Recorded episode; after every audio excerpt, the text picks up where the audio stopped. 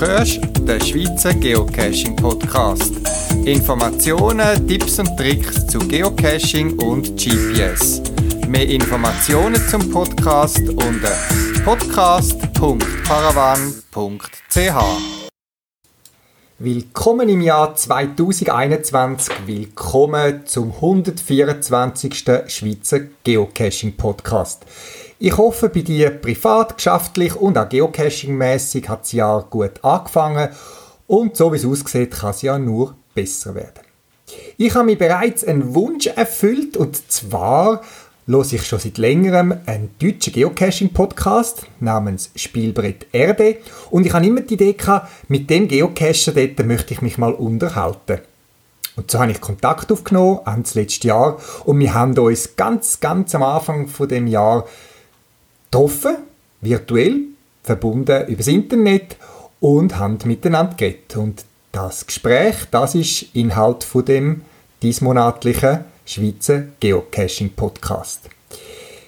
Ja, das mit dem Mikrofon hat nicht so geklappt. Irgendwie hat die Aufnahmesoftware, die uns beide verbunden hat, das falsche Mikrofon gewählt.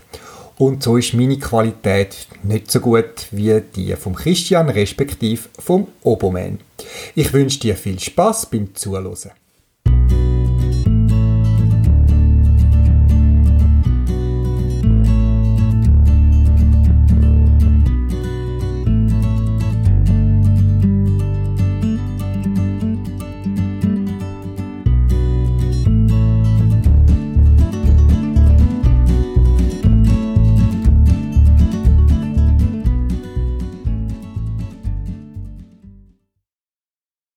Ja, grüß dich Christian. Dein Geocaching-Name ist Oboman und du bist auch Podcaster.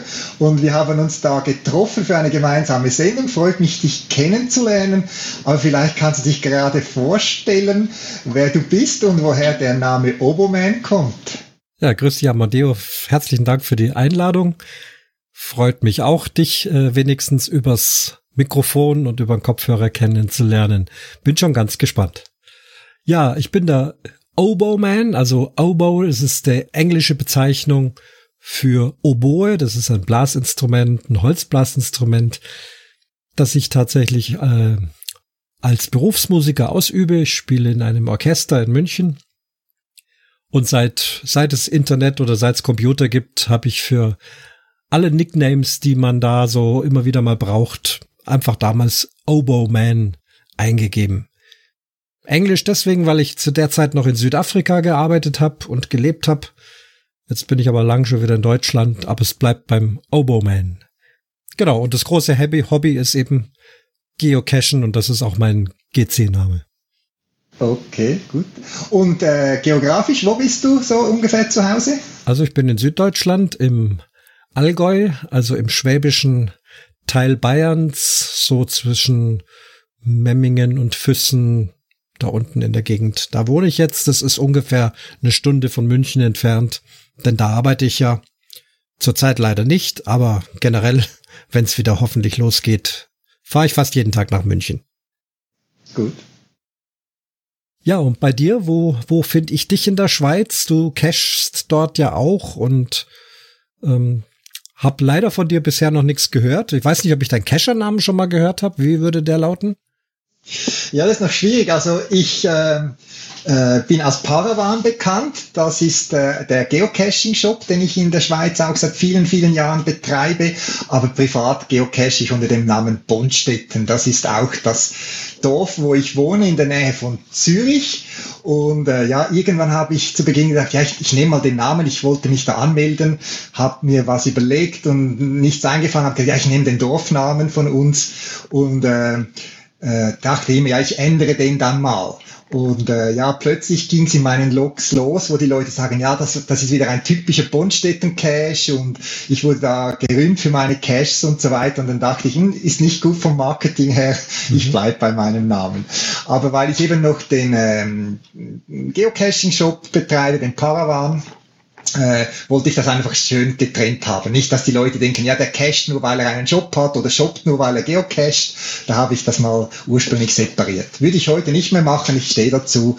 Aber äh, ja, also meine Caches sind unter Bonstetten in der Schweiz bekannt. Da muss ich gleich mal dann nachgucken, ob ich schon mal einen Cache von dir gefunden habe oder, oder ob du einen von mir gefunden hast.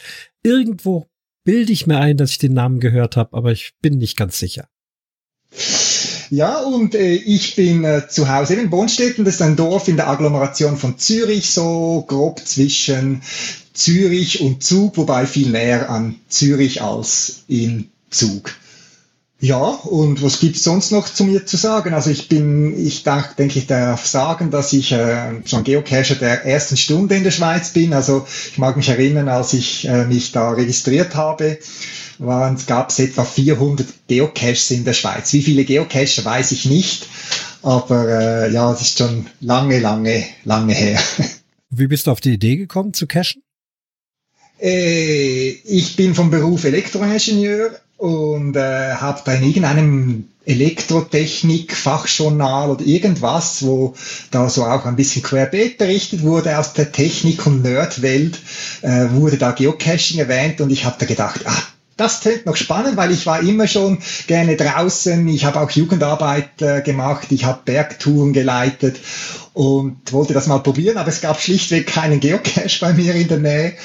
Und hin und wieder habe ich mal äh, dann auf die Webseite von geocaching.com geschaut und plötzlich an einem Abend habe ich gesehen, hey, bei uns im Dorf gibt's einen. Und ich war, mag mich noch erinnern, meine Söhne waren schon im Pyjama und habe gesagt, so, wir gehen nochmals raus, es hat geregnet, ich habe mich äh, äh, kurz, schnell, schnell registriert und eben da ist der Name Bonnstettel dann gefallen mhm. und dann bin ich mit meinen Söhnen in Gummistiefeln und im Dunkeln und zum Schrecken meiner Frau bei Regen in den Wald gestampft und querfeld eingelaufen, weil wir noch nicht so viel Erfahrung hatten und habe dann aber den, die erste Dose im November 2002 gefunden. Und bei dir, wie ist das? Wie bist du dazu gekommen? Also ich denke, dass ich 2011 angefangen habe. Ein Familienmitglied, also ein Schwager, äh, hatte so ein Gerät in der Hand. Wir waren gemeinsam auf Campingurlaub irgendwo am Bodensee. Und dann fing der da an, irgendwie mit Koordinaten was zu suchen. Was Koordinaten sind, wusste ich. Was GPS ist, wusste ich. Aber dass da Sachen versteckt sind, ich war völlig äh, ja überrascht, wie er dann so eine Plastikdose da plötzlich einen ganz tollen Versteck rausgezogen hat und ich war sofort äh, angesteckt. Bin also mit ihm noch weitere Cache suchen gegangen, habe auch immer versucht, die selber zu finden. Und wenn du dann plötzlich da so ein schwarzes Döschen findest an einem Schild oder irgendwas, das wusste ich vorher nie, dass es sowas gibt. Ja, und dann ging es sofort los. Äh, informiert, äh, Gründelbücher gekauft, GPS-Gerät gekauft, los geht's dann kommst du noch aus der Generation, die die Filmdosen noch kannten. Ja, und die Filmdosen, die haben für mich als Oboist wieder eine ganz witzige Bedeutung. Die kenne ich schon mein ganzes Leben lang. Also erstens habe ich früher gerne fotografiert, da haben wir sowieso die Filmdosen gehabt. Und äh, wir Oboisten, wir haben so ein äh, Holzmundstück, das ist so, so eine Art Bambusrohrblatt und das muss vorm Spielen in so ein kleines Tröpfchen Wasser eingetaucht, eingeweicht werden. Und da nimmt man klassischerweise, also weltweit, Filmdosen. Weil da kann man so ein bisschen Wasser reinmachen, Deckel drauf, das ist dann wasserdicht. Und wenn du zum Konzert kommst, Deckel auf, Obonrohr rein. Also seitdem verwende ich Filmdosen und jetzt suche ich Filmdosen verrückterweise. Der Oboist kauft seine Filmdosen im Geocaching-Shop. Das ist doch noch ein gutes äh, Slogan, oder? Ja, ja. Ich habe noch Restbestände, die werden ja immer weniger. Ich habe mal gehört, dass die wieder produziert wurden, nicht zuletzt für Geocache. Also ist noch witzig, ja. aber ich habe die auch nicht mehr im Sortiment, weil die Pettlinge finde ich äh, deutlich stabiler und besser geeignet. Aber das ist ein anderes Thema, oder? Also ich, ich komme ja noch aus eben dieser Cache-Generation und da merkt man, wie man alt wird. Äh, ich mag mich noch erinnern, als ich Cachen begonnen habe, habe ich etwa mehr als ein oder fast zwei Jahre nie einen Geocacher getroffen. Man, es gab schon ein Forum und du hast nie gewusst, ja, sind jetzt das Ältere oder Jüngere oder alles Teenager?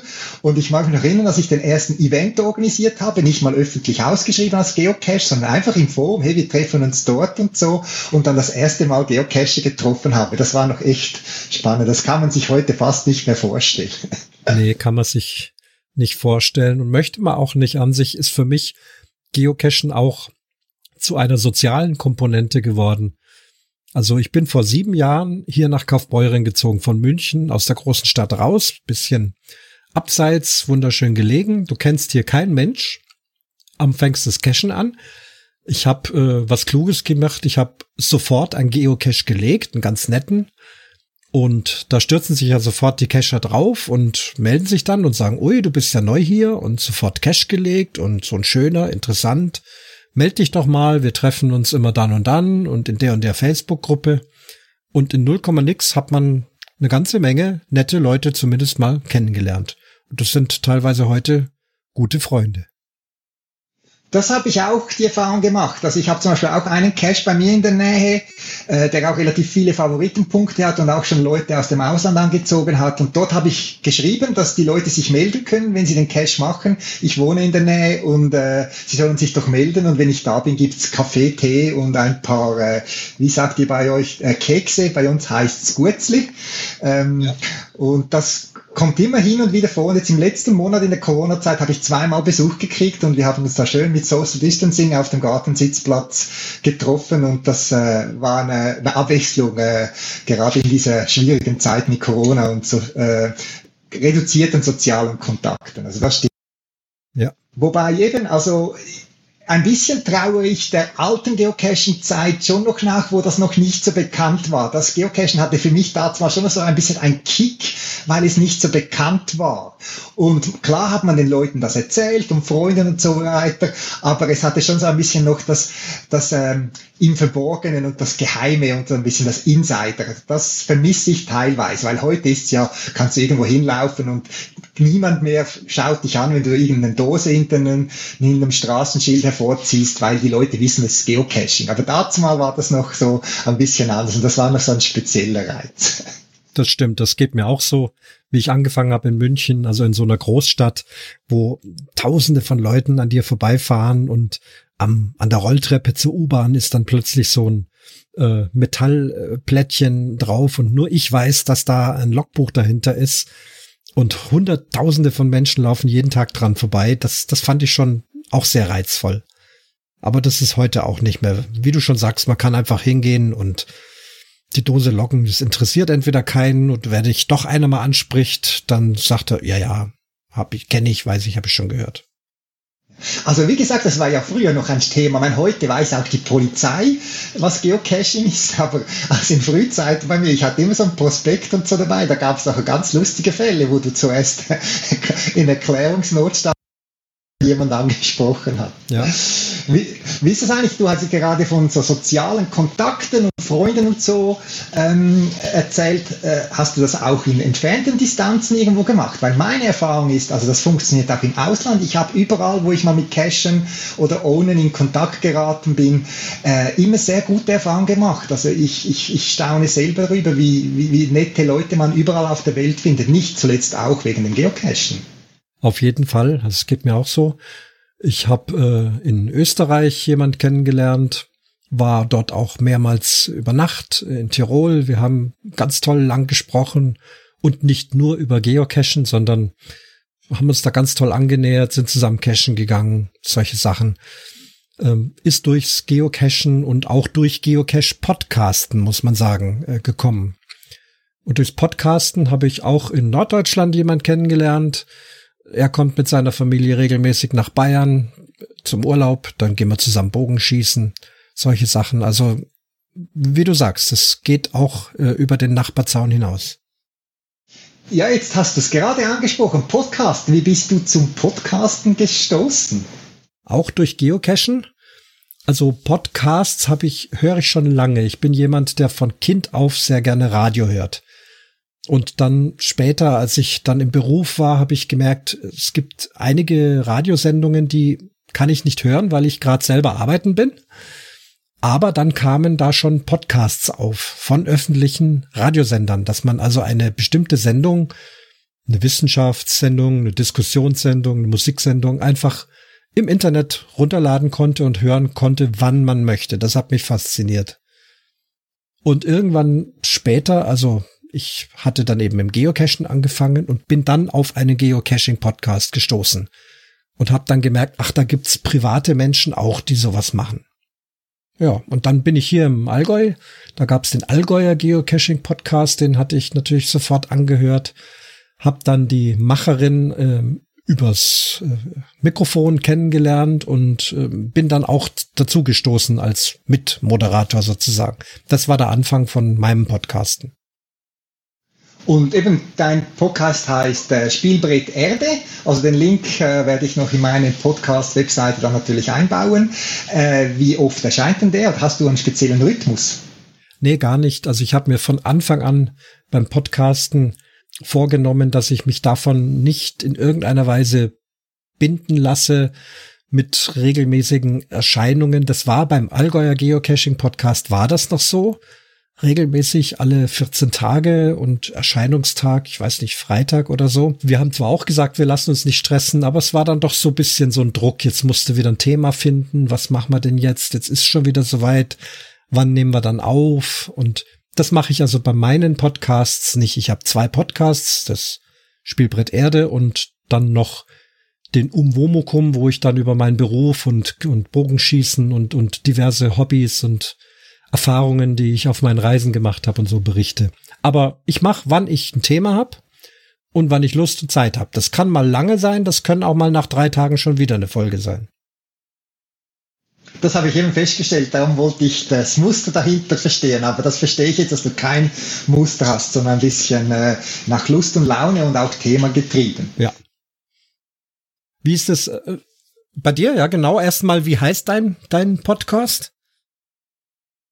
Ich habe damals begonnen mit ähm, podcast.paravan.ch, der Schweizer Geocaching-Podcast.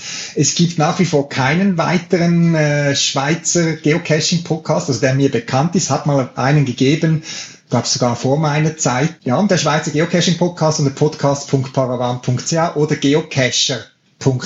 Dort findet man mich auch, ja. wobei diese Domain ist erst später mal noch äh, dazu gestoßen. Ja, und bei mir ist einfach eben vom Beruf her Ingenieur. Ich bin immer interessiert, äh, äh, wie etwas funktioniert. Eben entweder zerlege ich ein Gerät, um hineinzuschauen, und irgendwann habe ich mich vor vielen Jahren äh, gefragt, ja, Podcast habe ich auch gehört.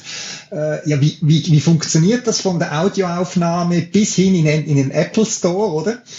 Bei iTunes und dann wollte ich das einfach äh, Learning by Doing machen und weil es für mich sonst wahrscheinlich zu wenig zu erzählen gibt, habe ich gesagt, ja, nehme ich mein Hobby und habe mir mal gesagt, okay, ich mache, ich glaube damals habe ich gesagt, fünf Ausgaben, so im Abstand von etwa einem Monat und habe dann bewusst gesagt, ich fünf. Und dann habe ich aber so viel Feedback gekriegt, dass äh, dass die Leute an, das Anklang gefunden haben und äh, ja, dann habe ich das weitergeführt und bei mir ist genau umgekehrt.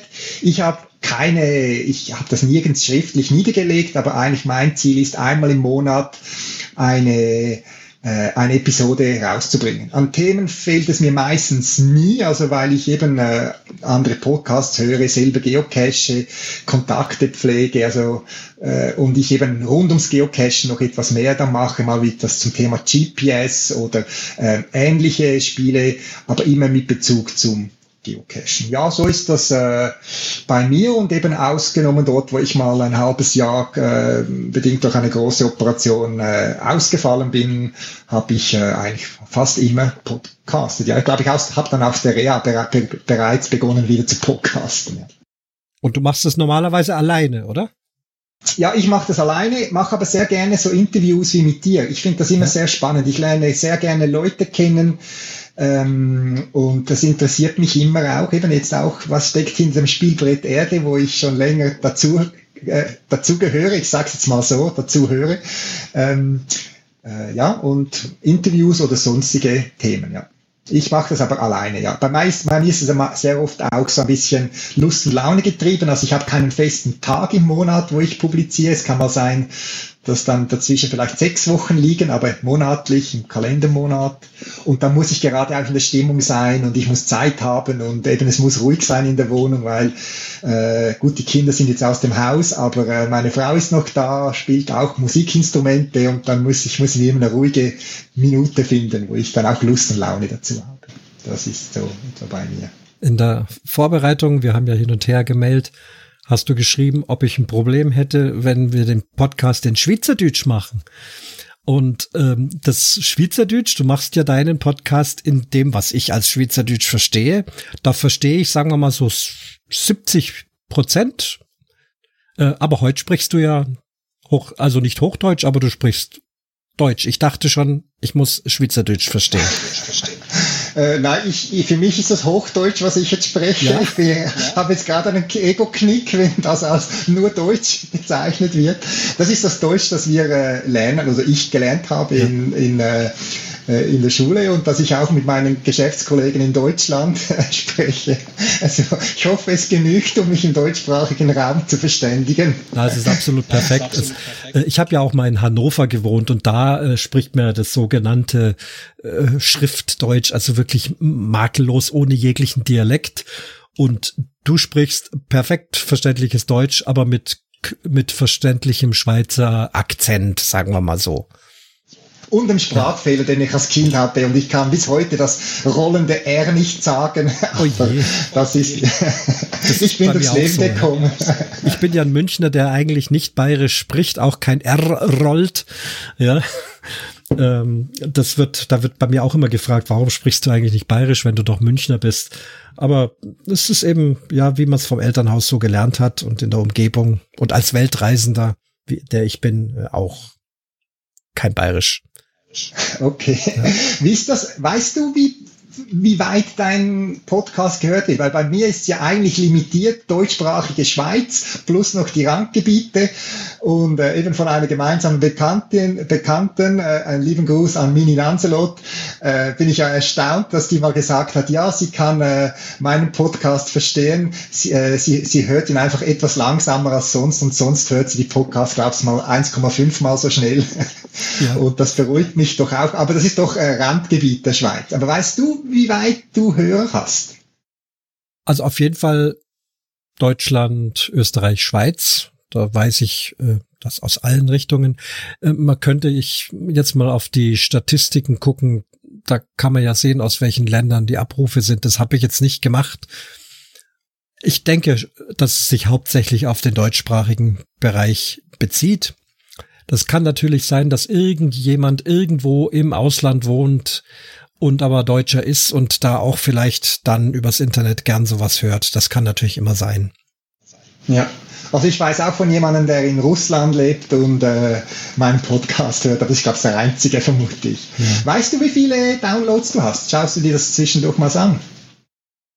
Das ist eine ganz schwierige Frage. Da gibt's völlig kontroverse Zahlen. Ich habe das bei archive.org gelistet. Ähm, ja, nicht gelistet, sondern die Dateien werden dort abgelegt zum, zum Runterladen. Da gibt's den sogenannten View-Zähler.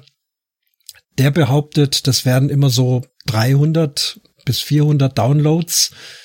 Dann gibt's aber meinen Podcatcher, der Abonnements zählt und der zählt zweieinhalbtausend Abonnements.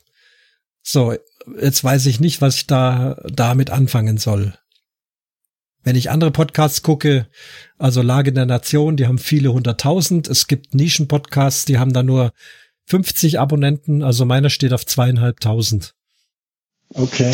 Ja, ich, ich habe bei meinem Provider, wo meine Podcasts gehostet werden, also ich habe das bei meinem eigenen Webspace hinterlegt und dort hat es sehr detaillierte Abrufstatistik und ich habe das mal, ich war vor ziemlich genau etwa einem Jahr, war ich zu einem Podcast-Festival eingeladen als Podiumsteilnehmer und ich habe mal dort im Detail geschaut, wie das aussieht. Und bei mir sind es doch etwa 1000, also je nachdem, nach Monat so um die 1000, 1200 Downloads, was das auch immer heißt. Weil eben ich weiß zum Beispiel nicht, der Spotify oder andere ähm, Dienste, die das vielleicht äh, bei sich zwischenspeichern oder irgend sowas. Ich, ich, ich gehe jetzt mal von etwa 800 bis 1000 äh, Downloads pro Monat oder pro Ausgabe aus, weil meine Podcasts werden auch äh, nicht nur am Stichtag natürlich heruntergeladen, sondern verteilt über zwei, drei Monate. Ich, ich habe viele Hörer, die sagen, ich komme nicht nach mit Hören bei dir und die sind dann immer so ein bisschen verzögert, machen die den Download. Ja. Nein, aber eben, das ist ein spannendes Thema, wie, wie viele Downloads, wie viele Zuhörer das hast, oder? Wobei eben ich, solange, ich sage immer, solange ich so ein Dutzend Hörer habe, die Spaß haben, dann mache ich das. Weil mir macht es ja auch Spaß, das Produzieren und alles darum herum. Und äh, ja, ich, ich, ich habe noch gerne die Technik dahinter und alles, das Verarbeiten, das finde ich noch spannend. Und Und äh, ja, solange gehört wird, dann mache ich es ja nicht, nicht nur für mich. Das ist dieselbe Einstellung, die wir auch als Berufsmusiker haben. Natürlich spielen wir am liebsten vor ausverkauftem Haus. Aber es kommt auch mal vereinzelt vor, dass aus welchen Gründen auch immer da bloß 10, 12, 15 Leute sitzen statt 500 oder 1000. Und ja, die kommen sich dann auch ganz schlecht vor. Oh je, äh, wir sind hier ganz allein, niemand ist gekommen und ihr spielt.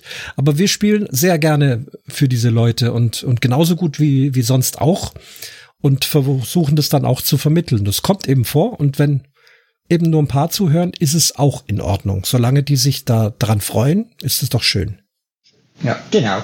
Aber wie viel Zeit investierst du so in eine durchschnittliche Podcast-Episode? Das wäre noch spannend zu vergleichen, vielleicht zu meiner Beruhigung. Also beim Geocaching-Podcast ist es meistens so, dass wenn ich allein auf meinen Wanderschaften bin, mir plötzlich irgendwas im Kopf umgeht, wo ich sage, das wäre jetzt eigentlich ein Thema für meinen Podcast. Manchmal merke ich einfach, ich denke über etwas nach und das ist so reichhaltig, dass ich sage, okay, das spiele ich jetzt noch ein paar Mal im Kopf durch. Was könnte ich da noch sagen? Ähm, recherchieren tue ich nicht im Internet, das finde ich fad. Ich mag den Leuten nichts vorlesen, was im Internet steht. Ich mag nur meine Meinungen und Gedanken erzählen. Ja, und wenn da was dabei ist, dann setze ich mich daheim hin. Als erstes suche ich ein Titelbild aus, passend zum Thema. Dann schalte ich an und spreche das in einmal einen durch. Also es dauert genauso lang wie eben eine Episode dauert. Also 30 Minuten Aufnahme, dann mittlerweile ist meine Routine so, dass ich es innerhalb von 10 Minuten dann veröffentlicht habe.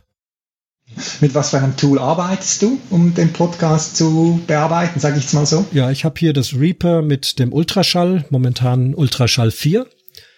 Das, da habe ich natürlich mal viel Arbeit investiert, um das Programm gut kennenzulernen. Wenn man das dann aber kann, erleichtert einem das unglaublich die Arbeit, weil mit wenigen Klicks äh, habe ich meinen Sound hergerichtet, habe meinen Kühlschrank, der hier im Hintergrund läuft, äh, rausgefiltert. Kann sein, dass du den jetzt noch hörst, nachher hören wir den nicht mehr. Das ist nur ein Haken, den man ich setzen hör, muss. Ich höre ihn. Ja, der ist dann weg. Der ist dann weg. Warte mal, ich, okay. ich kann es ja mal on the fly versuchen. Weiß nicht, ob das funktioniert. Jetzt mach mal, du bist hast ja du, Techniker. Hast, ja Techniker. Achtung. Hast du einen Kühlschrankfilter? Ich habe Kühlschrank, Moment. Ja, jetzt bist du aber ganz weg. Nein, nein, ich bin noch da. Nein, ich bin noch da. Ah, jetzt ist zu. Jetzt ist super ruhig, ja. ja. Markanter Unterschied, ja. Tatsächlich, ich kann wow. beschwören, dass der Kühlschrank hier im Hintergrund immer noch läuft. Okay. Ja, also du siehst, so gut ist so gut Ultraschall. Das ist doch eine schöne Sache. Okay. Und die Lautstärken, das mache ich dann später und den Equalizer, das sind nochmal zwei Haken und dann ist es eigentlich schon fertig. Klar, vorne und hinten noch äh, schneiden oder wenn wirklich mal was zum Rausschneiden ist, das geht dort denkbar einfach. Also wirklich keine Übertreibung. Innerhalb von zehn Minuten habe ich das Ding veröffentlicht. Okay, bin ich neidisch. Ich brauche, sage jetzt mal zwei, drei Stunden. Also Aufnahme und Nachbearbeitung, wobei eben ich, äh, ich mein, mein Leitgedanke ist, dem ich versuche, ein Hauptthema aufzugreifen und dann gibt's noch darum herum, je nachdem direkt mit dem Thema zusammenhängend oder eben Themen, die gerade aufpoppen. Wobei, wie, wie du auch, ich, ich muss nicht Dinge vorlesen oder wiedergeben, die schon tausendmal in allen Social Medias und so bekannt sind. Also den Newsletter von Groundspeak muss ich nicht äh, vorlesen, den bekommt man oder hat man sehr leicht zu, zu Hand. Also da verzichte ich auch darauf. Und äh, wenn ich recherchiere, dann höchstens um Fakten äh, zu überprüfen, damit ich keinen, ähm, keinen Mist erzähle. Weil das ist, ärgert mich an gewissen anderen Podcasts, wenn die ein Thema aufgreifen und dann während dem Gespräch sagen, ja, aber ich weiß es ja nicht, ob das jetzt, ja, ist es das so? Und dann behaupten die was falsch und so. Und da habe ich schon Ansprüche, dass das, was ich erzähle, dann auch ähm, den Fakten entspricht. Darum etwas recherchieren, aber nicht viel. Aber dann eben nachbearbeiten, schneiden noch. Äh, ich habe, ich weiß nicht, ob du einen meiner Podcasts gehört hast. Ich habe noch viel so zwischendurch Cacher-Lieder, also von den äh, äh, Dosenfischen habe ich mal das OKG bekommen, dass ich ihre, ihre Lieder bei mir brauchen darf oder sonst. Äh, ich versuche ein bisschen so mein langes Geschwafel immer wieder mal ein bisschen zu unterbrechen. Und das braucht einfach Zeit. Aber das mit der Musik habe ich äh, mitbekommen und es hat mir sehr gut gefallen.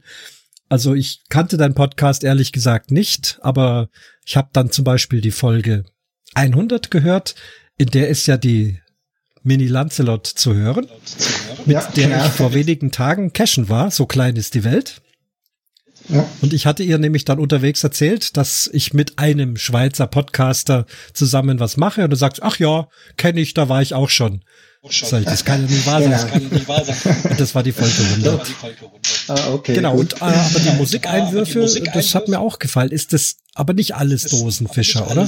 Da gibt's auch nein, nein, nein, nein, nein, das ist nicht alles. Also ich schaue auch sehr darauf, dass ich da die Rechte einhalte. Also ich kopiere mir nicht irgendwelche Sounds runter, die mir gefallen. Es gäbe viele Lieder, die passen würden, die mir gefallen würden, aber ich muss immer auf die Copyright schauen. Da entweder kaufe ich was, selten, aber es gibt für viele kostenlose ähm, äh, Sounds und eben ich habe, äh, ich arbeite alles auf dem Mac privat und dort habe ich von von Apple einfach mal das GarageBand Audioprogramm benutzt früher und dort kamen sehr viele so Soundclips und so weiter mit. Aber eben ich versuche mir auch schon manchmal äh, die richtigen Soundclips herauszusuchen, passend zur Stimmung äh, oder zum Thema. Das merkt man vermutlich gar nicht, aber ich mache mir da eben noch Gedanken und das braucht eben auch Zeit, den Sound auszutauschen oder das plötzlich das Gefühl, das passt nicht und so. Und das braucht dann eben noch ein bisschen Zeit. Ja, aber eben ich habe früher mit GarageBand, das ist so ein Apple-Programm, das eigentlich sehr gut und sehr einfach zum, Bearbeiten, äh, zum Benutzen ist,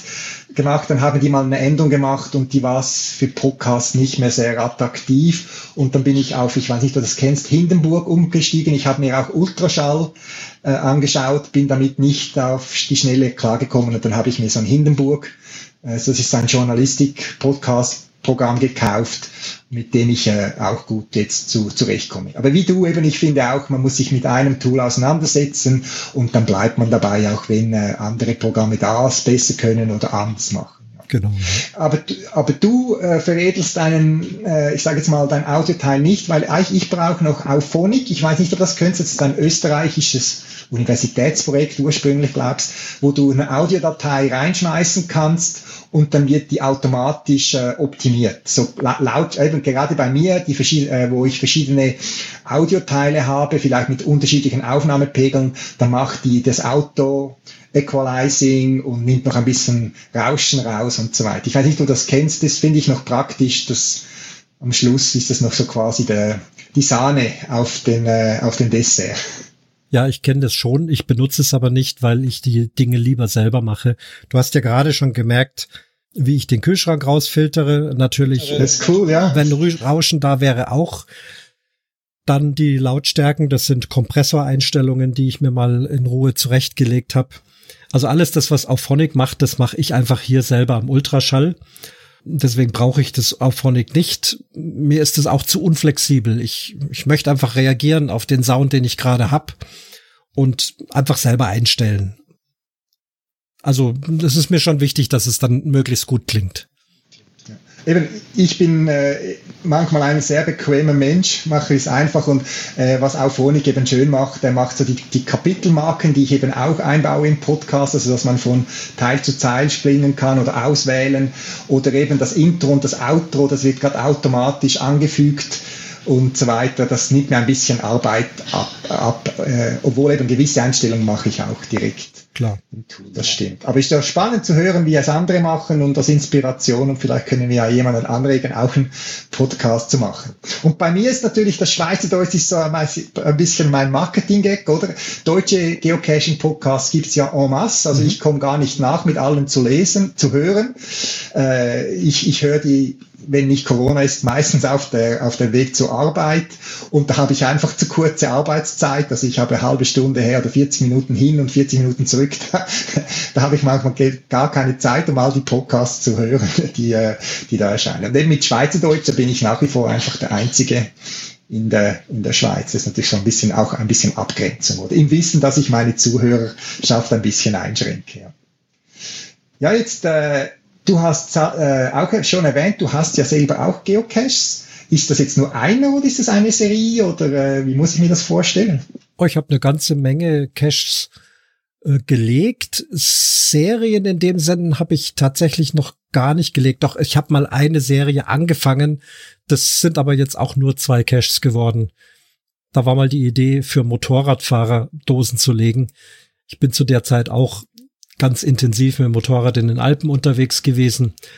Und da weiß man, da kannst du nicht alle 500 Meter runter vom Motorrad wieder eine Dose aufklauben, wieder rauf auf Motorrad. Das macht ja keiner. Aber man fährt schöne Routen und dann hat man irgendwie einen tollen Platz, wo man dann eine Rast machen möchte. Und an diesen Punkten habe ich angefangen, mal Dosen zu legen. Vielleicht mache ich es auch mal wieder weiter. Ansonsten sind es alles Einzelmachwerke, was mir halt gerade einfällt. Okay. Dann kennst du die Mocaches in der Schweiz, da hat es ja auch eine ganze Serie ja. äh, von, äh, von einem, oder gab es zwei Cachen, da wo quasi fast auf jedem Pass irgendwo der mit den Motorrädern befahren wird, hat es einen Cache. Da kannst du also dich gut in der Schweiz vertreiben, ja. die Zeit vertreiben, ja. Bei, ja, bei mir ist es äh, ein bisschen speziell. Ich habe sehr hohe Ansprüche an Geocaches. Eben, ich habe im Vorspr Vorgespräch das erwähnt und in meinem Podcast erzähle ich auch immer darüber. Ich habe gerne so ähm, Caches, wo man äh, eintauchen kann in eine Geschichte oder in ein Thema. Darum auch die ganzen Lost Places. Das ist so eine Leidenschaft von mir, da wo, wo Geschichte so ein bisschen erlebbar wird und äh, eben, ich habe schon mehrmals in meiner Cacher-Karriere habe ich so Touren gemacht, eben Deutschland, im früheren Osten, ähm, wo ich so tolle Caches gefunden habe. Übrigens auch im, im, im Allgäu hat es auch ein paar ganz tolle Caches, wo ich eben auch längere Reisen machen dafür. Und da habe ich persönlich sehr ho hohe Ansprüche äh, an gute Caches und ich versuche mit meinen Caches auch äh, möglichst qualitative gute Caches, so gut es als möglich ist zu machen. Und ich glaube, ich habe nur einen normalen Pickling in den Bergen an einem speziellen Ort, aber alles andere sind meistens so Gadget-Caches oder mit irgendeinen speziellen Dingen, äh, die, die auch mir gefallen würde. Ich sage es jetzt mal so, weil ich bin wirklich Genusscacher. Ich eben, obwohl ich seit eben, was ist 2002, also fast 18, Jahre, 18 19 Jahre schon Geocache, habe ich erst viereinhalbtausend Geocaches und das weiß ich auch nur zufällig, weil ich ab und zu mal meine Zahlen anschaue. Ja, ich habe eine, eine, eine Serie, also eben äh, bei uns in der, in der Gegend, wo ich wohne, wo ich aufgewachsen bin, hat es auch so aus dem Zweiten Weltkrieg so kleine Bunkeranlagen, nicht vergleichbar mit dem, was man aus Lost Places aus Deutschland oder so kennt. Aber es sind so Zeitzeugen und das Schöne bei uns ist ja, die waren ja nie in Gebrauch, die heißt, die haben sie nicht irgendwie negativ vorbelastet oder so. Und dort habe ich so kleinere, eine kleinere Serie gemacht, wobei nicht das Serie, sondern mir kam einfach wieder eine Idee irgendwie ein elektronisches Tool oder eine Story oder eine Geschichte irgendwie dazu und dann habe ich das mit dem verbunden. Ja, ja und die pflege ich und äh, ja, es sind etwa 20 oder so. Mhm. Also ich habe, glaube ich, insgesamt 36 Caches gelegt, aber davon sind natürlich einige schon auch wieder archiviert aus den verschiedensten Gründen. Wie viel Grad aktiv sind, weiß ich gar nicht, aber vielleicht so 20 müssten gerade aktiv sein. Also wenn ich Caches archiviere oder ich habe mal so eine Phase gehabt, wo ich einige archiviert habe, weil sie einfach meinen Ansprüchen nicht mehr genügt haben. Also ich habe auch, als ich gecached habe oder da, damals, also heute sollte man noch ja die Regel einhalten, so 50 oder so Caches gesucht, gefunden zu haben, bevor man den ersten versteckt. Und ich habe dann auch mal den ersten versteckt, so die übliche Dose irgendwo in einem hohlen Baum. Und äh, ich hatte den eine Zeit lang draußen und je länger ich gecached habe ich gesehen, dass mein eigener Cache nicht meinen Anforderungen entspricht an einen guten Cache und dann habe ich die archiviert. Einfach ohne weiteren Grund, weil eben ich, ich sehr dafür bin, äh, Qualität vor Quantität. Das ist so ein bisschen meine Philosophie, nicht nur beim Geocachen. Geht mir manchmal auch so oder manchmal lege ich eine Dose, wo ich dann hinterher sage, Mensch, so toll ist es eigentlich nicht, aber gut hast gelegt und dann lasse ich es allerdings so lange laufen, bis es einen Grund gibt zum Archivieren. Also auf Deutsch, dass die Dose weg ist oder irgendjemand schreibt, dass es ein ganz schlechter Platz wäre oder so. Ähm, aber solange das Ding läuft und Leute froh sind, vielleicht auf den, auch auf den schnellen, leichten Punkt, ähm, das gehört ja auch dazu, dann ist es in Ordnung. Genau, ich brauche ich brauch immer so einen leichten Fund, damit ich genügend Favoritenpunkte habe, um den Caches, die ich dann wirklich gut finde, ähm, äh, Punkte, Favoritenpunkte geben zu können. Weil für mich ist ein Auswahlkriterium die Anzahl Favoritenpunkte, respektive die Prozent Favoritenpunkte.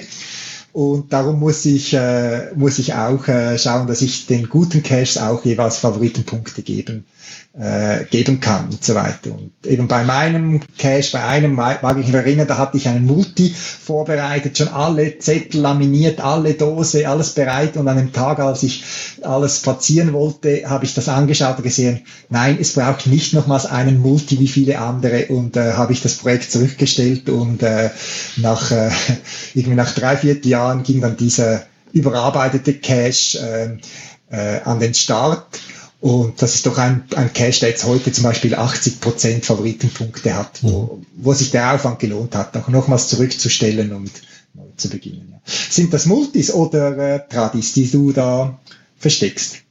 Äh, es ist eigentlich alles. Ich verstecke schon relativ viel Tradis, weil das ist auch, ich denke, bei den meisten von uns das, was man auch äh, am meisten sucht. Ich habe Multi, ja, weiß jetzt gar nicht wie viel, zwei oder drei. Ich habe auch Mystery, also Fragezeichen, obwohl ich selber immer sage, ich mag eigentlich gar keine Mysteries lösen. Aber dann fällt mir einfach ein nettes Rätsel oder eine nette Geschichte ein und dann lege ich es selber und habe dann doch Spaß dran, wenn die anderen Leute das erknobeln und dann auch rausbekommen. Mhm. Also ich habe alle Arten, äh, was heißt alle Arten? Was gibt's denn noch? Ähm, Events habe ich auch schon gemacht. Äh, virtuelle Caches habe ich keine gelegt, Lab Caches habe ich auch noch keine gelegt, weil ich keine bekommen habe. Würde ich gerne machen, aber da muss man ja drauf warten, ausgewählt zu werden. Ja, ich habe es gerade mal einen zweiten bekommen. Ich keine Ahnung warum, weil ich finde Lab Caches keine gute Sache. Und äh, ich habe aber eine Idee, wie ich den Lab Cache in einen bestehenden Cache einbauen kann. Aber da kann ich noch nicht so viel darüber verraten, mhm. weil die Vorbereitungen laufen noch. Ja. Ja. Hast du viel äh, Cash-Wartung bei deinem? Eine hast du bei einem Campingplatz oder irgend sowas, oder? Also ich, wir ich, waren ich, einige, war Jahre einige Jahre Dauercamper an einem Campingplatz, ganz in der Nähe. Ähm, das ist auch eigentlich so rum ist es gekommen, dass wir hierher gezogen sind. Wir hatten erst den Campingplatz und dann haben wir uns so in die Gegend hier verliebt, dass wir auch unsere Wohnung hierher verlegt haben. Also das zu der Geschichte. Und an dem Campingplatz habe ich mich natürlich ausgetobt. Man kennt ja dann das, wenn man dort Dauercamper ist, sehr gut. Und da habe ich einige Dosen gelegt, soweit es halt vom Platz her ging.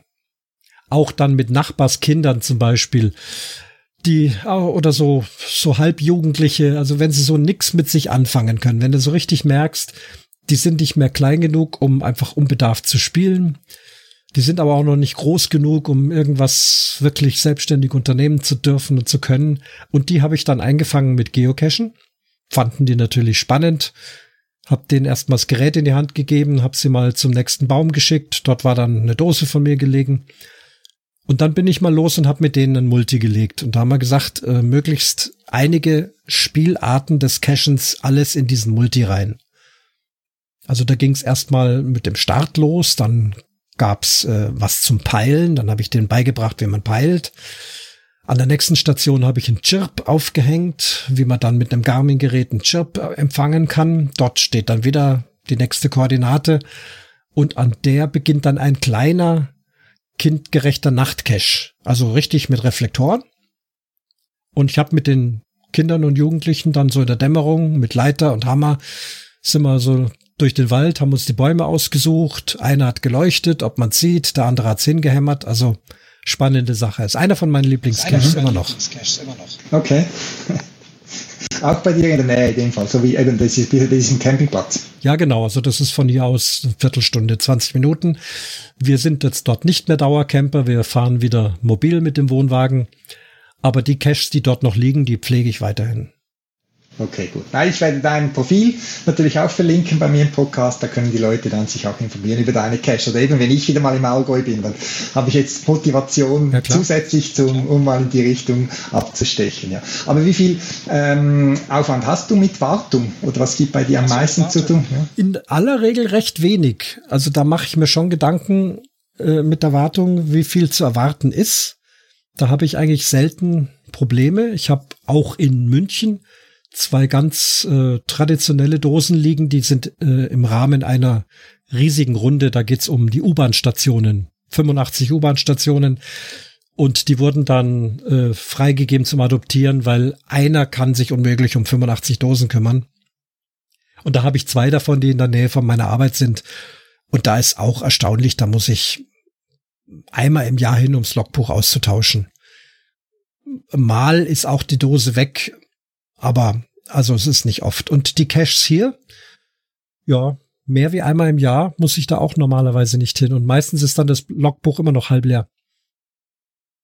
Also bei mir hat sich auch bewährt, also quasi gute Cash zu machen, gut, äh, gutes Material zu nehmen, Behälter und zu testen. Und meine Frau kann ein Liter vorsingen, was sie für komische Gegenstände bei uns im Kühlschrank findet, im Tiefkühler mhm. oder jetzt im Winter draußen auf dem Balkon, äh, weil ich meine Dinge teste. Also ich habe zum Beispiel auch Elektronik so Elektronik-Gadgets äh, in einigen meiner Caches und die teste ich dann auch äh, jeweils draußen und ich eben, ich habe zum Beispiel eine Elektronik draußen, da muss ich alle zwei oder drei Jahre muss ich die Batterie tauschen, obwohl das Gerät äh, einiges macht.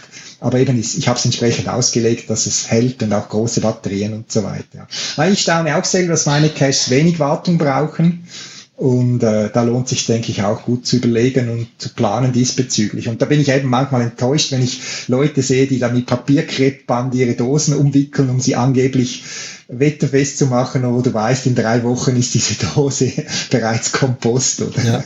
Ich, weiß, ich, ich weiß nicht, ob du auch schon so Erfahrungen gemacht hast. Ich denke, man findet die noch hin und wieder so, ja, einfache Einfachsdosen, oder? Ja mit anderen Caches, sondern ich selber, also entweder ist es der Paddling, der ja wirklich unverwüstlich ist, aber ich versuche möglichst mindestens ein Small zu legen oder größer, äh, wenn es irgendwo geht. Also ich habe nicht den Anspruch, irgendwo einen Nano reinzuquetschen. Also Nano habe ich noch nie versteckt, Filmdose auch nicht mehr. Ja, doch die eine in München, da geht's nicht anders. Aber hier Paddling oder größere Dose. Und da habe ich auch einmal den Fehler gemacht. Das ist eine von den Motorradcaches in Österreich sogar. Also Österreich ist von uns aus eine halbe Stunde, dreiviertel Stunde. Aber trotzdem. Und da habe ich halt dann im 1-Euro-Shop eine Dose entdeckt, ganz billig. Und da dachte ich, oh super, die kannst du nehmen. Die war nach einer Woche, war da der Deckel gebrochen, die war sofort kaputt. Da haben Leute einen dicken Stein draufgelegt, damit sie nicht äh, davonfliegt. Und jetzt muss man halt dann doch das Qualitätsgeschirr der Frau angrabbern. Ich nenne jetzt die Firma mit dem T nicht aber die halten halt äh, Millionen von Jahren. Wahrscheinlich kann man da Atommüll drin äh, bunkern. Und äh, die 1-Euro-Shop, da hast du schon recht, das ist halt schnell Kompost. Ja. Genau, ja. Was sind denn die Caches, die du am meisten magst? Also ich, ich höre jetzt da aus dem, was du sagst, dass du nicht gerne Mysteries löst, aber sonst ist die Art von Cache, die dich reizen. Also an, bei den Mysteries liegt es daran, dass ich auch nicht die Zeit zu Hause am Computer verschwenden möchte, um da irgendwo irgendwelche verrückten Rätsel zu lösen oder stundenlang im Internet zu recherchieren. Die Zeit ist mir einfach zu schade dafür. Ich gehe lieber raus und wenn die Zeit da ist für Cashen, ich habe ja auch noch ein anderes Leben außer Cashen, aber wenn ich sage, heute ist Cashen, dann ist es nicht zwei Stunden am Computer sitzen, sondern dann ist es zwei Stunden ein Multi machen. Also mein Lieblings äh, Art ist Multi und davon dann am liebsten noch Nachtcache. Das ist das, was ich am liebsten mache. Aber am meisten mache ich äh, Tradis. Das ist, ich bin ja als Musiker sehr viel auf Reisen.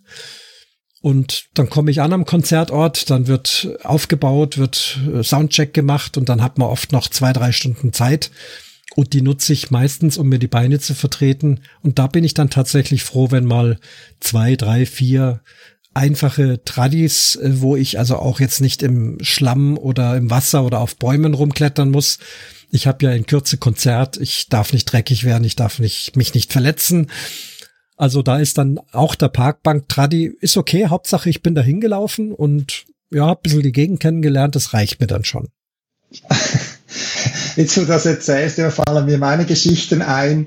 Äh, ich war bis vor etwa zwei Jahren, war ich noch äh, häufiger geschäftlich unterwegs bei Kunden und so weiter. Und da hatte ich manchmal Erklärungsbedarf, warum meine äh, beim Geschäftsbesuch meine Schuhe so in schlechtem Zustand waren. Also weil ich eben auch immer zeitig beim Kunden sein wollte oder vom Termin und manchmal eben sehr viel früher dann dort war, weil ich die Reserve nicht gebraucht habe und dann eben auch noch schnell, Betonung auf schnell, einen Cash suchen wollte wollte und dann ja, und dann war ich schon wieder in, auf der Wiese, auf der sumpfigen Wiese und oben Geschäftskleidung und unten dreckige Halbschuhe. Also ja. die, die Geschichte kenne ich und so weiter. Ja, eben ich ja, ich mag eigentlich alle Arten von Caches. Eben für mich ist einfach nach wie vor das zentrale äh, Qualität und für, ich habe für mich Cache-Qualität eben so definiert äh, der Ort. Also das ist das, das, A und O für mich. Also es muss ein besonderer Ort sein. Das kann auch was Historisches sein. Das ist vielleicht optisch nicht zwingend speziell, aber der Ort, irgendeine Geschichte oder schöne Aussicht oder irgendwas Besonderes. Ähm, Wenn es dann dort noch äh, ein cooles Listing dazu hat, das noch Infos gibt oder eben eine Geschichte, die dich eintauchen lässt und dann noch eine tolle Dose, wie die auch immer aussieht. Wenn diese drei Punkte ähm, erfüllt sind, dann ist es für mich ein Top-Cache und so weiter. Und eben vor, vor allem ist es eben schon der, der Ort. Darum kann für, für mich auch ein guter Cache auf einem schönen Berggipfel sein oder eben wenn ich auf Reisen bin, dann äh, schaue ich mir sehr oft die Caches an eben und ich bin schon auf Reisen an Orte hingeführt worden durchs Geocachen, die in keinem Reiseführer erwähnt wurden, wo ich muss sagen, sagen muss, das ist, das war Nonplusultra an dem Ort, Aussicht oder irgendwie Erlebnis und eben, ich reise eben auch gern und eben Lost Place Cache, das finde ich nach wie vor äh, super spannend, wobei da habe ich den Eindruck, dass in den letzten Zeit sind mehr und mehr zugegangen und werden immer weniger, weil eben es wird mehr verboten, mehr aufgeräumt und wie in der Schweiz, bei uns gibt's eh fast keine Lost Places in der sauberen Schweiz. Da kann man sich das nicht leisten, äh, ein Gebäude leer stehen zu lassen und einfach verkommen zu lassen. Oder? Das ist schon so. Ja, also bei mir, äh, ich bin auch gelegentlich in Lost Places, natürlich nicht allein, finde das schon spannend, bin aber auch immer dann sehr am Aufpassen, dass auch nichts passiert, bin da immer etwas skeptisch.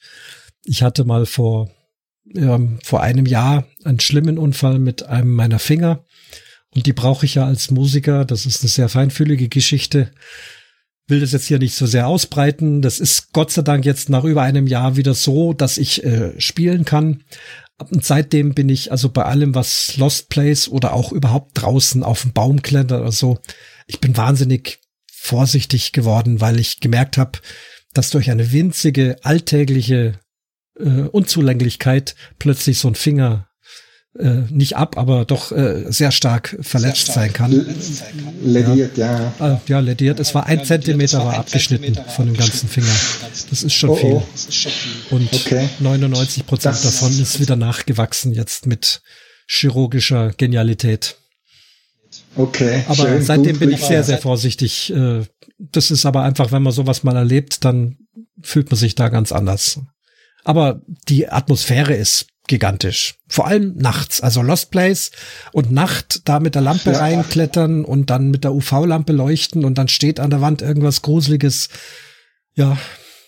Ich musste da vorhin an dich denken, wie du gesagt hast, ganz am Anfang, wo du deiner Frau gesagt hast, ich gehe jetzt im Regen äh, raus mit den Jungs und dann suchen wir da im Gebüsch was und, und sie dich quasi für verrückt gehalten hat. Das ist verrückt ich denk's immer wieder, da nachts um zwei noch äh, im nassen Wald sich auf den Boden legen und unter einer Wurzel was suchen mit einer Lampe. Man könnte auch zu Hause auf dem Sofa sitzen, einen Fernsehfilm angucken und Bier trinken, aber nein, man macht sowas Verrücktes und das finde ich toll. Das finde ich toll. Genau, so aus dem regulären Leben so ein bisschen das Abenteuer, oder? Also ich, ich war ja auch als, äh, äh, als Kind oder auch noch als junger äh, Erwachsener, als Leiter äh, so in einer Jugendorganisation, also dem CVJM, das ist das ähnliches wie die Pfadfinder. Und äh, von dem her war ich immer mit so Abenteuern verbunden. Und bei mir lebt eben noch das Kind im Manne noch buchstäblich nach, wenn ich solche Caches machen gehe. Aber eben gerade auch wenn du jetzt gesagt hast von diesem äh, Unfall, der dir passiert ist, das ist mir schon sehr wichtig, mit was für äh, Begleitung man unterwegs ist, weil ich habe in frühen Zeiten beim Geocachen schon erlebt, wo man in Gruppen, ich sage jetzt mal vor allem auch Männergruppen, ich, ich muss das vermutlich sagen, oder, wo es dann so eine Dynamik gibt, wo vielleicht jemand Respekt hat vor etwas und dann so quasi eine aufstachelnde Stimmung ist, dass Leute sich überfordern. Und das schätze ich nicht. Und ich bin schon lange mit jemandem unterwegs, wo wir voneinander wissen, wo das Limit ist, wo wir wissen, dass der andere nichts zu etwas drängt und wo wir etwas das gleiche Niveau haben, was wir uns wagen. Und da fühle ich mich sehr sicher, wenn ich dort unterwegs bin, eben und auch so Lost Places und so, da gehe ich nie alleine, oder? Also da bin ich immer dabei. Und da ist es wichtig, jemanden zu dabei zu haben, der, der das gleiche Sicherheits Empfinden oder Bedürfnis hat oder das nicht der eine was macht, nur dem anderen äh, wegen oder umgekehrt. Oder? Ich weiß nicht, bist du alleine meistens unterwegs oder eben, du hast vorhin gesagt, du warst Mini, Mini Lancelot unterwegs. Äh, bist ja, du meistens in ja, Gruppen? Meistens bin ich alleine unterwegs, aber bei interessanteren Sachen, die vielleicht auch länger dauern, zum Beispiel das, was mit Mini Lancelot, das war eine Fahrradrunde mit 39 Dosen auf 16 Kilometer. Das macht zu zweit einfach mehr Spaß, würde ich sagen. Und äh, das war auch so. Ne? tolle Sachen gelöst und ein Filmchen gemacht und so. Äh, bei Nachtcache ist es unabdingbar aus der Sicherheit. Bei Lost Place auch unabdingbar. Wir haben hier bei uns im Kaufbeuren eine größere Serie, die nennt sich KFU, Kaufbeuren im Untergrund. Da geht's doch in einige Röhren rein. Nicht Abwasser, aber Frischwasser oder trockene Röhren. Teilweise halbe Stunde kriegst du da durch Gänge durch. Das darf man natürlich niemals allein machen. Manchmal bleiben dann auch Leute vorne an der Röhre und warten dort, weil das kann auch schnell lebensgefährlich sein. Und ähm, aber auch hier wieder die soziale Komponente. Du hast gerade gesagt, ähm, Leute, die einen aufstacheln oder das habe ich Gott sei Dank nie erlebt. Ich erlebe eigentlich regelmäßig, dass man sich respektiert und einfach auch respektiert, wenn jemand sagt, nee, das mache ich jetzt nicht, da kletter ich jetzt nicht rauf, da steige ich jetzt nicht rein. Ähm, manchmal teilt man sich auch auf. Der eine kann besser klettern, der andere ist mehr mutig, irgendwo hineinzugehen oder was. Da tauscht man sich aus und das finde ich sehr schön. Genau, genau. Das schätze ich auch, wenn man so ein Team sich ergänzt und eben auch das Vertrauen da ist, eben quasi, dass, dass man nichts zu gedrängt wird oder so. Also das eben, das schätze ich äh, sehr. Und eben, äh, was du gesagt hast mit den Röhren und draußen bleiben. Also eben, ich bin auch nicht nie allein unterwegs, aber wir waren also auch schon in Höhlen drin, äh, wo ich am Eingang meine Frau angerufen habe und gesagt, in einer Stunde melde ich mich wieder und sonst musst du handeln. Aber eben, es war dann nicht so schlimm, aber eben, ich bin im Großen und Ganzen sehr vorsichtig und eben leg da lieber mal noch einen, einen Sicherheitszacken zu als eine zu wenig, oder? Ja. Das ist schon so. Und eben, es passieren ja leider auch immer wieder äh, Unfälle, weil man sich überschätzt oder weil man äh, falschen Ehrgeiz hat und so weiter. Das ist schon so. Ja. Ähm, Christian, ja. das, das, neue Jahr hat begonnen. Ja. Was hast du dir für, was hast du für Wünsche fürs neue Jahr oder Geocaching-mäßig? Also Geocaching-mäßig derzeit Corona-bedingt ist mehr Zeit. Und da verwende ich auch relativ viel Zeit auf Cachen. Ich versuche viele schöne Abenteuer zu finden und zwar richtige Abenteuer, nicht die Lab Cache Adventures. Die mache ich zwar auch gern aus einem anderen Grund, ähm, aber ein Abenteuer ist es nicht. Das ist, nimmt man halt einfach so mit. Nee, also doch so viel geocachen, wie ich kann und wie ich darf in der jetzigen Zeit. Ich, mein weiteres großes Hobby ist Bogenschießen. Und man hat aber äh, beschlossen, dass auch wir Bogenschützen nicht in unserem Wald Bogenschießen dürfen, äh, wegen Corona. Wir wollen das jetzt nicht diskutieren auf Deutsch. Ich darf es jetzt nicht cashen, dürfen wir noch. Ich hoffe sehr, dass wir auch weiterhin cashen dürfen, dass das uns nicht auch noch Corona verbietet. Müssen wir auch sehr gut aufpassen, dass wir da nicht unvernünftig sind, das zu sehr an die große Glocke hängen. Wir haben jetzt heute in Deutschland übrigens 15 Kilometer Radius äh, Ausgangssperre bekommen. Da wird's für einige schwierig, wenn das die Homezone ist, wo man schon alles hat, wird's ganz arg. Ja, aber das ist mein Wunsch vom Geocachen, dass ich da dieses Jahr wieder schöne Sachen erlebe. Zweiter Geocaching-Wunsch ist, dass wir Cacher uns wieder treffen dürfen, dass wir auch wieder Events machen dürfen und dass wir alle gesund bleiben. Das ist logisch der wichtigste Wunsch, nicht nur bei Corona. Ich habe in der Familie Leute, denen geht's nicht gut. Das könnte aber wieder besser werden. Ich habe im Freundeskreis, im Podcasterkreis Leute, denen geht's gar nicht gut. Auch da äh, beste Wünsche, beste Gebete und mir selber geht es gut und ich hoffe, dass ich gesund bleibe, um auch für meine Familie da sein zu können. Ja, das wünsche ich dir auch, ja. Ich hoffe auch. Also mein Wunsch ist schon, dass ich ähm, auch, wie du gesagt hast, Geocachen gehe. Bei mir ist es so, dass ich eine ganz tolle Frau habe, die mich eigentlich fast schickt in den Geocaching-Urlaub, weil sie merkt, dass mir das sehr gut tut. Eben, ich habe so als, ich weiß nicht, ob das Berufskrankheit ist, Ingenieur, ich kann sehr schlecht abschalten. Bei mir drehen sich immer Dinge im Kopf, Ideen. Und eben beim Geocachen, gerade bei so speziellen wie Lost Place Caches, da kann ich wunderbar abschalten. Das ist meine Art, wo ich komplette Entspannung finde, auch wenn es immer sehr spannend ist, Adrenalin hoch. Und eben die letzten Jahre bin ich immer so, sage jetzt mal eine Woche habe ich Geocaching-Urlaub gemacht. Und äh, das jetzt letztes, dieses, also letztes Jahr 2020 ist das ausgefallen. Wir hatten auch einen Termin bei, ähm, zum Beispiel Vergiss mal nicht, ich weiß nicht, ob du den Cache kennst, ähm, das ist so ein Cache mit äh, Kalender, der vier Jahre ausgebucht ist. Und wir hatten einen Termin, der zweimal verschoben wurde wegen Corona.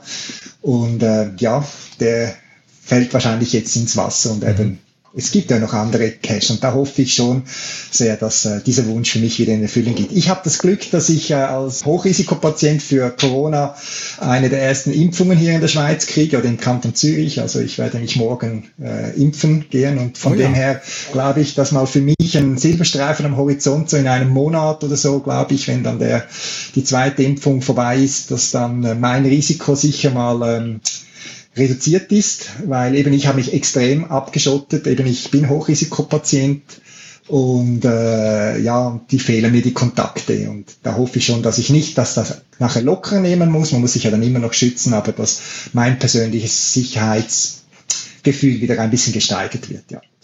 Ja, und dann habe ich natürlich generell zum Geocachen schon noch meine Wünsche, die ich hier gerne auch mal äh, äußere und so weiter. Und äh, ich weiß nicht, eben, du hast jetzt meine Caches nicht äh, systematisch durchgehört. Äh, ich, setz, ich bin ein, ein Garmin GPS-User und sehr zufrieden eigentlich mit der Qualität der Hardware, aber die Software bin ich einfach nach wie vor nicht zufrieden. Und ich wünschte mir, dass Garmin mal endlich ein vernünftiges Gerät auf den Markt bringt mit ihrer guten Hardware, wo ein bisschen benutzerfreundlich ist, jetzt im Verglichen mit all den äh, Phone-Apps, die es inzwischen gibt. Und die sollten doch das auch zustande bringen. Robuste Hardware, gute Empfangsqualität mit einer besseren äh, Software. Da spricht ein bisschen das Ingenieurherz vermutlich heraus. Und eben allgemein wünsche ich mir auch fürs Geocachen, dass die Cache-Qualität steigt. Ich habe einfach das Gefühl, es gibt zu viel Müll die es nicht wert sind, angegangen zu werden. Für mich, also es ist einfach so Leitplanken-Cache oder so in, auf Hundeklos oder ich weiß nicht wo. Also da staune ich manchmal, wo man Caches platziert. Und da wünschte ich mir einfach für die Community mehr Qualität, weil ich bin so angetan. Ich hab, wir haben es jetzt ein paar Mal diskutiert, am schönen Cache, wie die auch immer aussehen. Und obwohl das immer sehr individuell ist, dass vielleicht die Qualität gesteigert werden könnte. Ja, das wären so meine, meine Wünsche für 2021. Das ist sehr schön, auch was äh, die Garmin-Geräte betrifft. Das kann ich nur unterstreichen. Da bin ich ganz auf deiner Linie. Ich cache nur mit dem GPS-Gerät und im äußersten Notfall mit dem Handy, wenn ich tatsächlich irgendwo bin, wo ich dann das Gerät nicht dabei habe. Ja, auf das deine Wünsche, auf das unsere Wünsche erfüllt werden, würde ich mal sagen. Genau. Genau. Christian hat mich sehr gefreut, dich wenigstens äh, audiomäßig kennenzulernen. Wie gesagt, Kaufbeuren, ich war schon mal dort. Ich muss jetzt noch nachschauen, wann das war. Ich glaube auch Geocaching-mäßig war ich dort mal in der, ähm, äh, in der Nähe und äh, ist eine Motivation mehr, mal in die Richtung zu gehen und wer weiß, vielleicht sehen wir uns mal plötzlich. Du hast selber gesagt, die Geocacher-Welt ist klein. Auf jeden Fall, bist herzlich eingeladen, melde dich auf jeden Fall, wenn du in der Gegend bist. Sollte es mich in deine Gegend verschlagen, tue ich dasselbe. Kann ich jetzt noch nicht versprechen, ob das so sein wird. Und wenn du herkommst und Lust hast, mal eine Runde Bogen zu schießen, dann können wir auch das machen. Zumindest zwei Dosen findest du dort auch. Sehr gerne. Ich bin ja. immer offen für Neues und Bogenschießen habe ich noch nicht gemacht. Sehr Wunderbar. Spannend. Sehr spannend. Okay, also dann. Tschüss, alles Gute. Servus, danke dir für die schöne Stunde.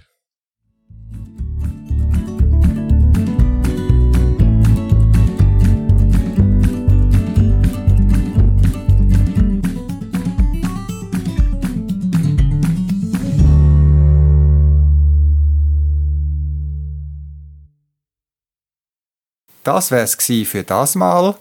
Zusätzliche Informationen findest du im Internet unter podcast.paravan.ch.